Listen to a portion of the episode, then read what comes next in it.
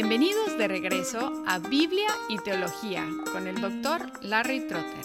Esperemos disfruten el siguiente episodio.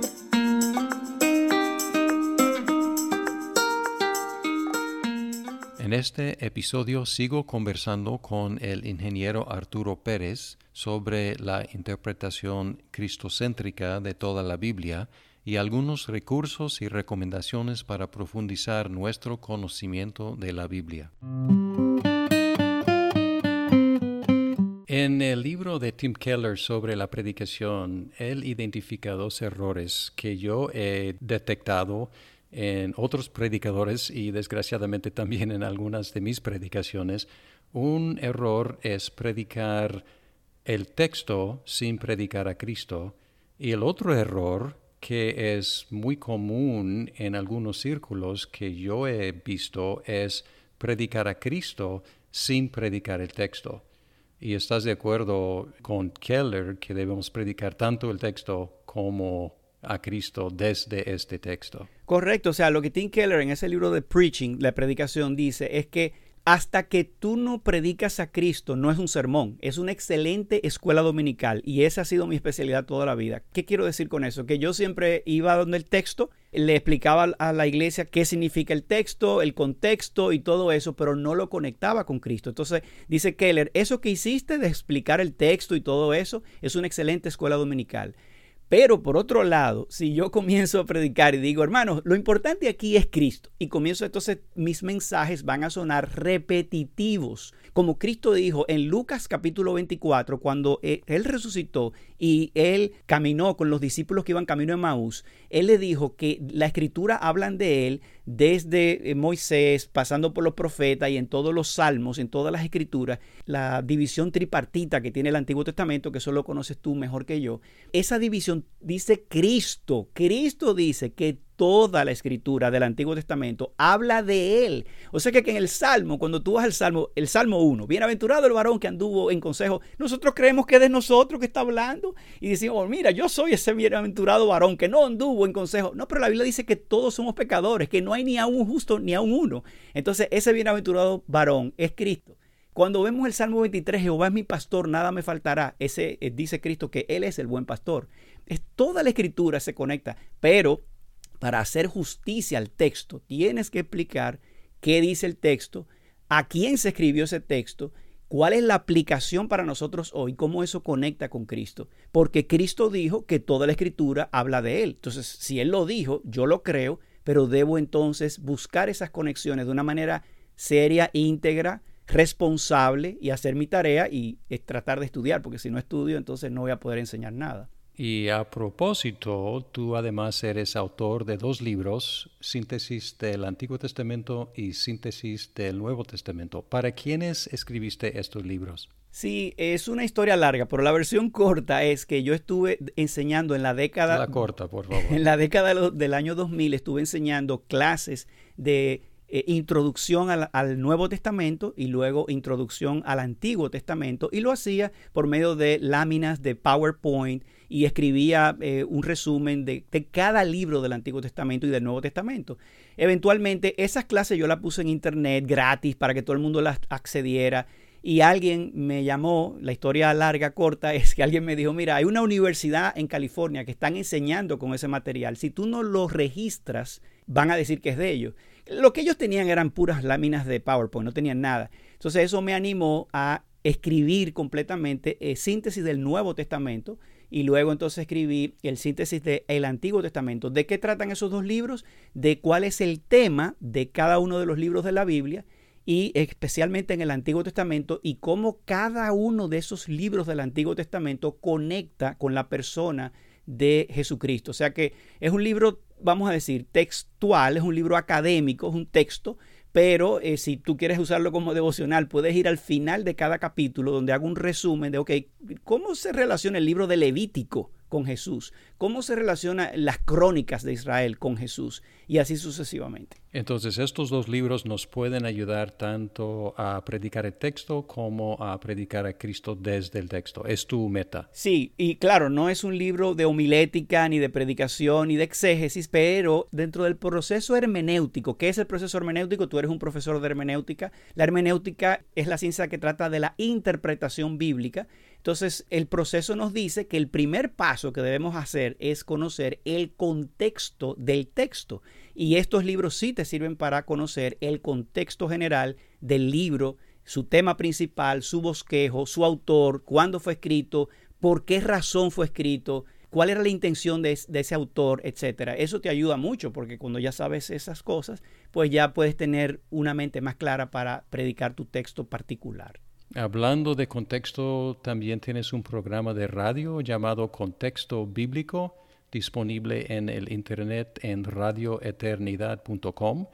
Si escucho ese programa, ¿qué voy a aprender? Precisamente lo que estamos hablando. Los libros que escribí, básicamente puestos en un formato como el que estamos ahora de conversación, donde yo tengo un monólogo de 30 minutos donde hablo de qué trata el libro, cómo conecta y todo eso. Eh, es la idea, ¿sí? tanto del nuevo como del antiguo. El nuevo está completo desde Mateo hasta Apocalipsis, pero en el Antiguo Testamento, apenas en este momento histórico, he grabado creo que hasta el libro de Ruth. Estoy en los libros históricos, pero mi meta es, si el Señor lo permite, terminar y dejar ese programa ya concluido con todos los programas que hablen del Antiguo Testamento. Entonces es básicamente la misma información en un medio oral, radio, en lugar de un texto. Radial, sí. Para la persona que va guiando en la calle, para la persona que va eh, a hacer ejercicio y que puede escuchar, que no necesita mirar una laminilla de PowerPoint, etcétera. Perfecto. Es obvio, Arturo, que te encanta estudiar, estudiaste una licenciatura en ingeniería y también obtuviste una maestría en el Seminario Teológico Knox. ¿Qué te aportó ese programa de maestría? Bueno, eso, es una buena pregunta para dar continuación a mi testimonio cristiano, porque cuando llegué a Fort Lauderdale, a esta iglesia de Coral Ridge, y yo estaba tan emocionado, Larry, oyendo el Evangelio de nuevo, que alguna gente me decía que era demasiado bueno para ser verdad. Es decir, cuando tú te pones a pensar que el Evangelio te dice que tú eres salvo, no importa qué tú hagas, y no significa que nosotros estamos promoviendo una mala conducta. No, todo lo contrario, porque Cristo murió por mí, ahora es que yo me quiero portar bien. Pero no depende de eso, y eso es una gloriosa noticia. Entonces, hay muchos temas y preguntas ahí. Entonces, ¿para qué entonces Dios dio la ley, su ley santa? ¿Y qué diferencia hay entre la ley y el Evangelio? ¿Será que nos estamos inventando un nuevo evangelio? Y Pablo dice en Gálatas, no que haya otro evangelio, sino que hay otros que han perturbado el evangelio, diciendo que el evangelio es algo que tú tienes que hacer. Y el evangelio no es lo que tú tienes que hacer. El evangelio es la noticia de lo que ya fue hecho. Entonces yo pensé, wow, pero esto suena muy lindo, demasiado bueno. ¿Será cierto? El asunto es que estando en Coral Ridge, me pidieron como anciano que formara parte del board de directores del Seminario Teológico de Knox. Entonces eh, dije, ya que estoy aquí, esto es una buena excusa para yo entrar a estudiar y darme cuenta si realmente lo que yo creo y que me ha puesto tan feliz del Evangelio es algo que es una fe histórica. Ese es el aporte.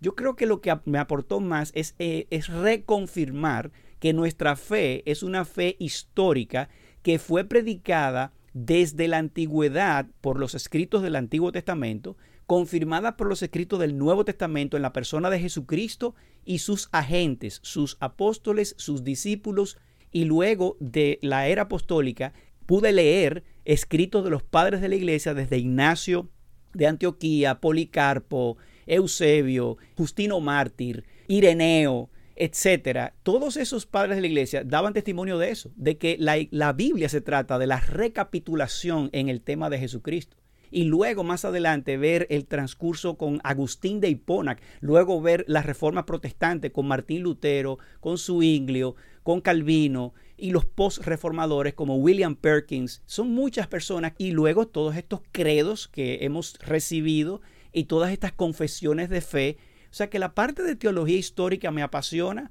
porque es una confirmación que nosotros no tenemos una fe que viene desde un vacío. Tenemos una fe histórica que se puede evidenciar y atestiguar con documentos históricos que nosotros vemos que hemos heredado y obviamente con toda la palabra de Dios que nos respalda, pero lo que queremos decir es que nuestra interpretación de la escritura no es una interpretación privada, es una interpretación que ha sido recibida desde los tiempos apostólicos y basado en las sagradas escrituras del Antiguo y del Nuevo Testamento.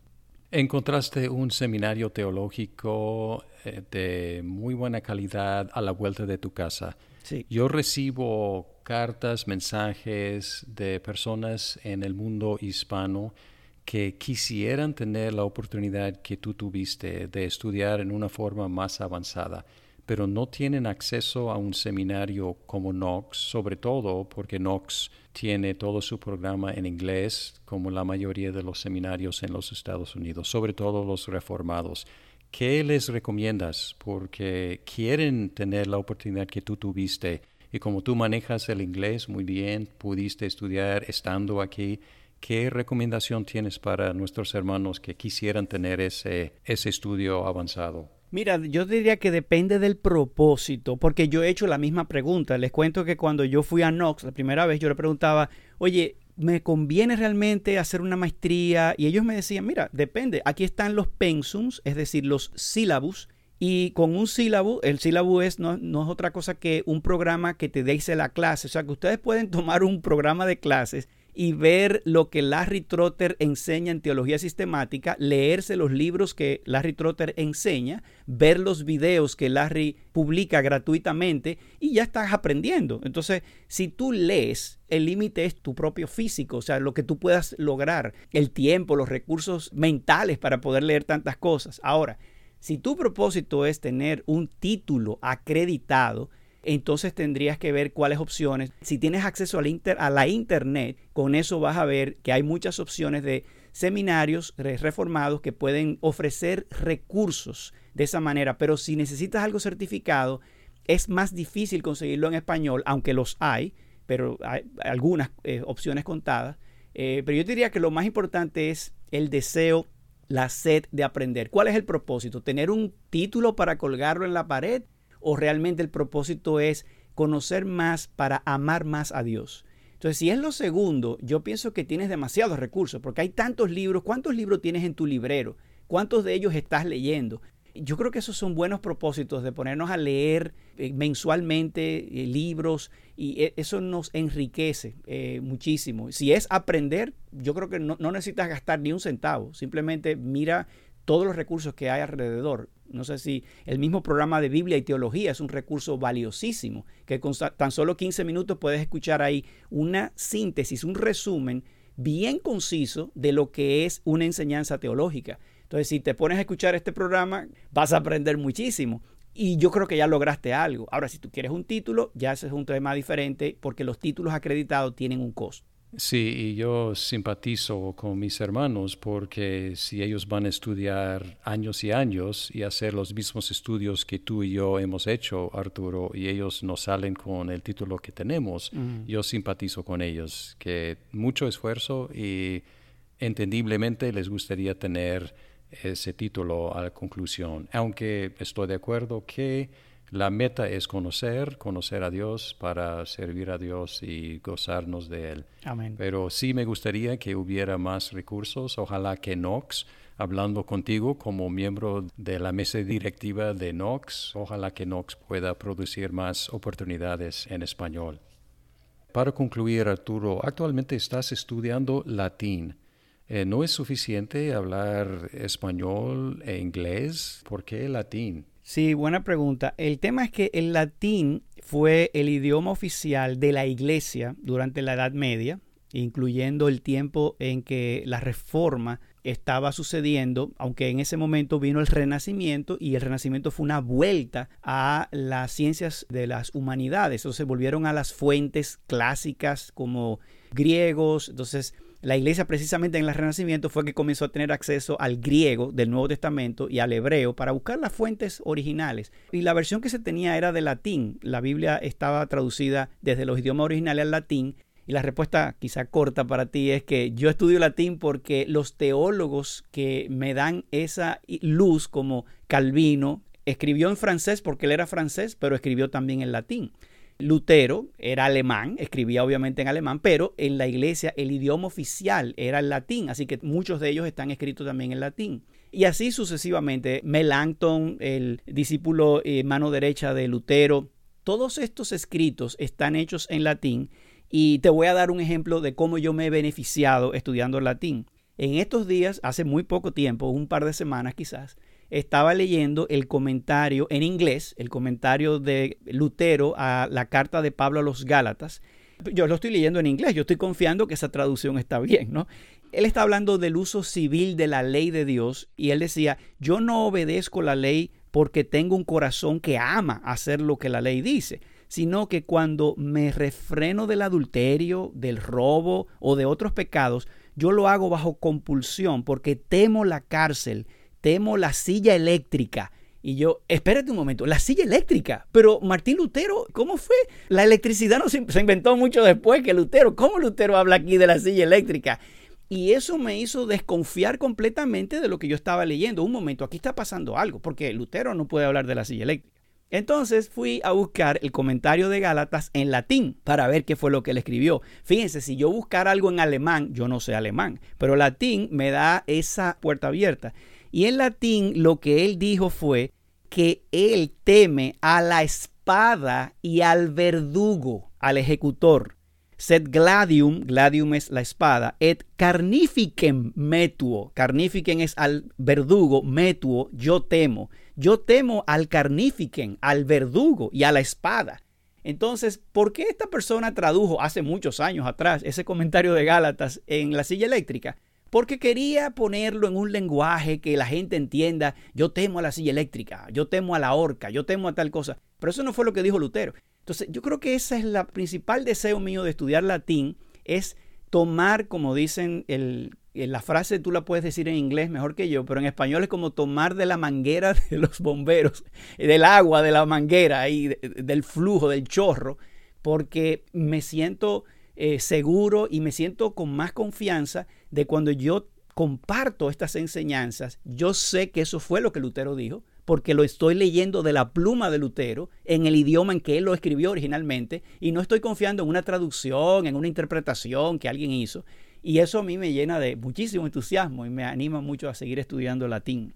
Arturo, siempre es un placer conversar contigo. Yo estoy seguro que los que escuchan este programa van a beneficiar de tus ricos comentarios y espero que puedas estar con nosotros en otra ocasión. Bueno, gracias a ti, eh, Larry. Para mí es un privilegio servir contigo y gracias por pedirme que te ayude. Es un gran placer hacerlo. Agradecemos a Arturo por estar con nosotros en esta conversación de los últimos dos episodios. Pueden seguir a Arturo en LinkedIn y Twitter. También encontrarlo en su programa Contexto Bíblico en radioeternidad.com. Además, pueden leerlo en sus dos libros Síntesis del Antiguo Testamento y Síntesis del Nuevo Testamento.